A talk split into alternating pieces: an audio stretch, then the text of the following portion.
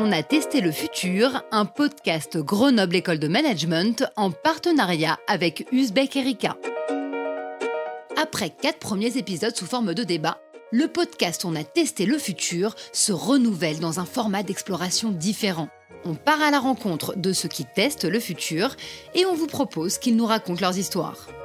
Pour ce deuxième épisode, nous avons rencontré une ancienne étudiante de GEM, aujourd'hui diplômée, et qui nous a proposé de nous projeter quelques instants dans le futur. Sophia Garmi a suivi un double diplôme entre GEM et l'IRIS, et l'année dernière, elle a fait partie des quatre lauréats du concours d'essai La Parole au 18-28, organisé par le Cercle des économistes et France Culture sur le thème Agir face au dérèglement du monde. Le thème au départ ne m'inspirait pas beaucoup. Le mot dérèglement pour moi sous-entendait qu'il y avait un bouleversement des modèles existants, alors que précisément justement les modèles existants étaient faillibles. Agir face au dérèglement, j'avais l'impression que c'était une volonté de préserver absolument ces modèles, alors que ces dérèglements sont simplement les symptômes des, des carences justement des modèles existants. Pour ce concours, nous avions la possibilité d'écrire un essai sans format préétabli, sans longueur préétablie. J'ai particulièrement réfléchi à la forme et j'ai opté pour un chapitre d'histoire dans un manuel scolaire et non pas pour, euh, pour un chapitre dans un, dans un manuel d'histoire parce que je me, je me projette justement dans, dans un futur où, euh, où les manuels seront, euh, seront pluridisciplinaires. J'ai opté pour cette forme pour avoir le recul du futur tout comme, euh, tout comme quand j'ouvrais des, des, des, manuels d'histoire, géographie, géopolitique en classe préparatoire, j'avais le sentiment qu'il y avait des, des, débats idéologiques qui étaient réglés en, sur, en l'espace de deux phrases ou de deux lignes, alors qu'à l'époque, ils pouvaient euh, mobiliser les foules, euh, mobiliser les passions aussi. Donc je voulais justement dépassionner, dépassionner certains débats idéologiques qui seront réglés avec le temps euh, et, précisément aussi se plonger dans un futur où, euh, où des choses qui nous paraissent euh, très difficiles à résoudre aujourd'hui trouvent finalement des solutions avec le temps. Un chapitre d'histoire donc de l'année scolaire 2061-2062 où l'on trouve des pistes de réponse aux grandes questions qui traversent notre présent, trouver les bons moyens de gouvernance internationale, redéfinir le sens de l'intérêt général, agir pour et avec notre planète. Extrait.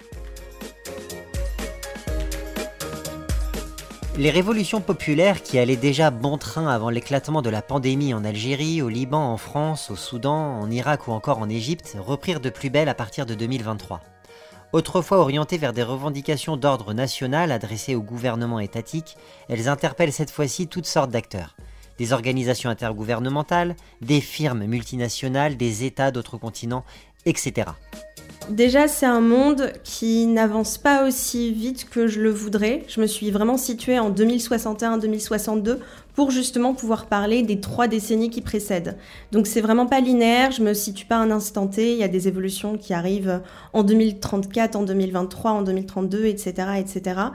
En tout cas, la finalité, c'est que petit à petit, ce sont les solidarités internationales qui seront de mise et qui seront, euh, qui seront vraiment le vecteur de la gouvernance mondiale. Il y a un pacte social planétaire qui se construit pour absolument préserver euh, les biens communs. Il y a énormément d'évolutions normatives aussi. Et ce qui est important, c'est que dans diverses institutions, dans diverses instances, il y a des modèles qui se construisent pour avoir plus d'approche systémique et avoir une approche plus intelligente, plus raisonnée, plus adaptable de la gouvernance mondiale et surtout qui est à la hauteur des enjeux mondiaux euh, que l'on rencontre.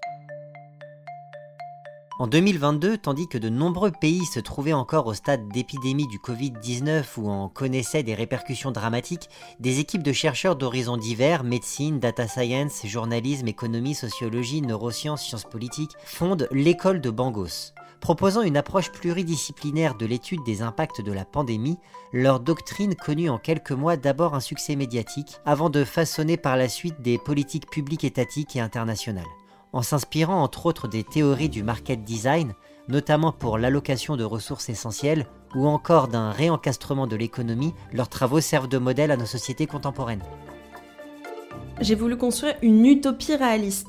Je suis pragmatique et je m'arme des connaissances et des outils techniques pour élaborer des solutions. Effectivement, on aboutit à une utopie, mais il faut quand même se rappeler que ce que j'ai voulu décrire, c'est que c'est une utopie qui prend du temps à se réaliser. C'est une utopie extrêmement technique qui a besoin de compétences, qui a besoin aussi d'une amélioration des modes de gouvernance qui ne se fait pas du jour au lendemain. Et qui ne se fait pas tout de suite d'ailleurs avec, euh, avec tous les acteurs. Et je pense que j'ai développé des exemples qui le montrent particulièrement. À un moment, j'ai parlé d'organisation internationale BIS qui se crée précisément car les, les organisations internationales existantes euh, aujourd'hui, existantes euh, d'alors, si je me situe dans quelques années, ne sont pas aptes à répondre, à répondre à des problèmes systémiques ou à engager toutes les personnes et toutes les parties prenantes qu'elles devraient euh, je crois aussi particulièrement à, la responsabilité internationale d'une diversité d'acteurs, un accroissement en fait des mécanismes pour engager la responsabilité internationale des États, mais aussi des entreprises, enfin de, de, tous, les, de tous les acteurs de la scène internationale, car ce sont loin d'être seulement euh, des États. Ça, c'est un phénomène dont, je peux voir un petit peu les prémices aujourd'hui, et c'est pour ça que ça m'amène à, à y croire particulièrement, et pas seulement à y croire en fait, euh, à trouver que c'est une, une évolution euh, plausible. Cette période de l'histoire qui a marqué le début de notre civilisation est charnière dans la reconstruction novatrice d'un socle de valeurs essentielles. Objet de profond chamboulement, elle montre aussi la capacité de l'humain à l'échelle d'une poignée d'années de se réinventer, d'accepter que les inscriptions même gravées dans le marbre ne soient pas immuables. Il faut savoir agir pour tout remettre en question, car les règles sont faites pour évoluer, et que vivre, c'est naviguer dans une mer d'incertitude à travers des îlots et des archipels de certitude sur lesquels on se ravitaille.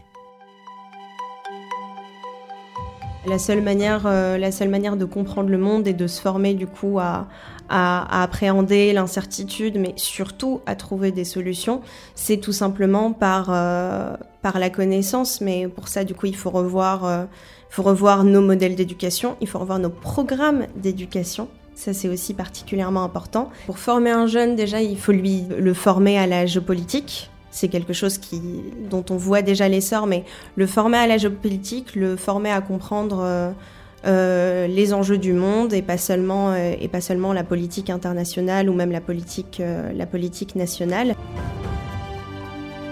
La formation à la géopolitique des jeunes, je l'imagine déjà par une diversité de sources. Ce qu'on constate aujourd'hui, c'est que quand on fait de la géopolitique, les sources sont bien souvent euh, occidentales et dépendent toujours de notre référentiel culturel et de notre référentiel de pensée. Donc déjà, j'imagine cette formation beaucoup plus large, beaucoup plus pluridisciplinaire, avec des sources particulièrement, euh, particulièrement variées et diversifiées pour avoir justement euh, une palette euh, de référentiels de pensée.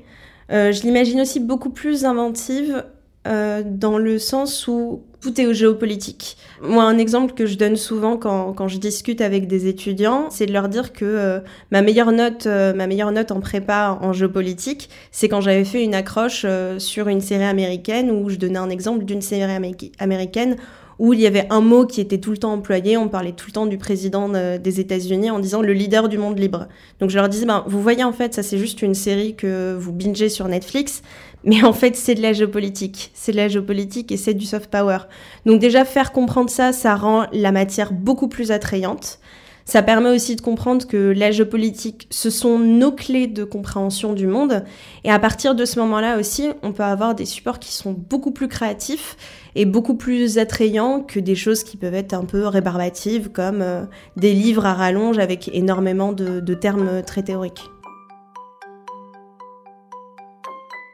Un autre volet aussi, c'est l'empouvoirment des jeunes, c'est arrêter euh, d'infantiliser la jeunesse et lui donner le plus euh, d'instances euh, possible pour euh, porter sa voix, lui donner accès aux instances, lui donner accès aux instances de pouvoir, ne pas avoir de ce que j'appelle une, une, ségrégation générationnelle en fait par rapport euh, aux prises de décision. Et on a d'ailleurs de très bons exemples aujourd'hui. Si on prend juste euh, la Convention citoyenne pour le climat, ben, on, a pris des personnes de, de tous milieux, de tous horizons, de tous âges euh, qu'on a formées. Ben, il faut faire exactement pareil pour les jeunes. Il, faut, il ne faut pas seulement les laisser de leur côté avoir des actions et des vecteurs de mobilisation qui sont traditionnellement réservés à la jeunesse. Je pense notamment aux manifestations mais vraiment euh, les inclure, euh, les inclure dans toutes les instances de dialogue, dans tous les débats, et euh, pas seulement, même si c'est bien, pas seulement avoir des enceintes de, de, dialogue qui leur sont exclusivement réservées,